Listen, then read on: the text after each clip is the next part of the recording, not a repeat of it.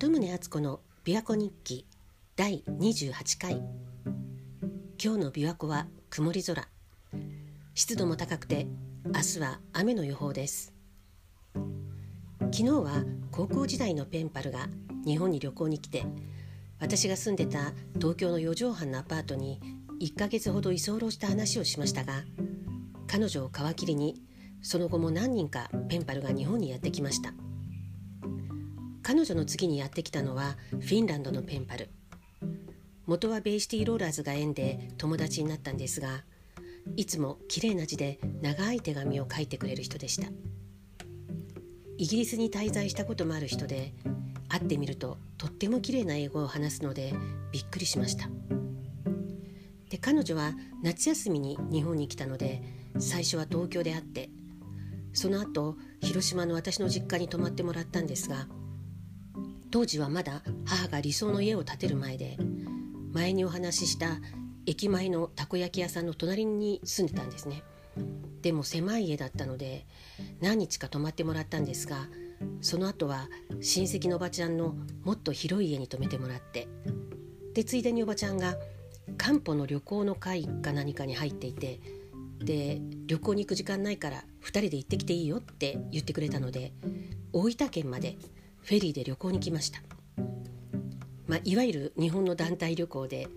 旅館でみんなで浴衣に着替えて畳の宴会所で食事をするというパターンだったんですがフィンランドの友達も楽しんでくれてました。で同じグループの人たちと話してたら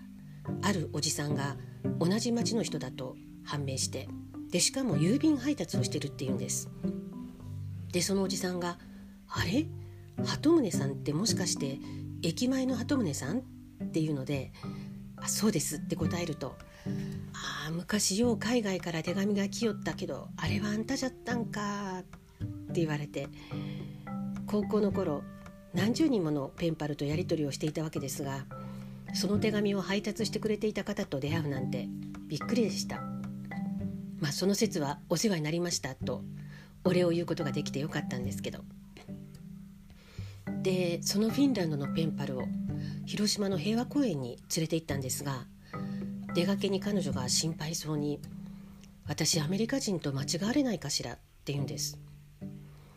いや間違われるかもしれないけどそれがどうしたの？って聞くと原爆を落とした国の人間だと思われて嫌悪の目を向けられるんじゃないかって恐れてたんですね。でそんな心配する必要は一切ないよって言ったんです。むしろアメリカ人だと思って近寄ってくる人がいるかもしれないよって。アメリカが好きな人多いし第一広島は近くに米軍基地もあったのでアメリカ兵を見かけることもよくあったんです。でもよく考えるとフィンランドの友人の感覚の方が世界的には当たり前なのかもしれないですよね。その後オランダ人の友達が広島に来たことがあるんですがその人たちも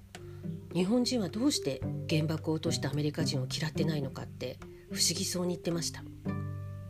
本当どうしてなんだろう。もしかしたら心の中で恨んでる人はいるのかもしれないですけど日本人は過ぎたことを水に流したら恨みつらみも一緒に流してしまうんでしょうか。確かに原爆で辛い思いをした人からもアメリカが憎いとかそんな言葉は聞いたことがないような気がします。でも逆に考えると日本以外の大半の国ではよその国にやられたことを忘れずにずっと恨みに思ってるのかもしれませんよね。911でもコロナでもパールハーバーが引き合いに出されていましたし過去との向き合い方についてちょっと考えてしまいます。先日テレビでジャックあたりのインタビューを見たらこんなことを言ってました。誰かが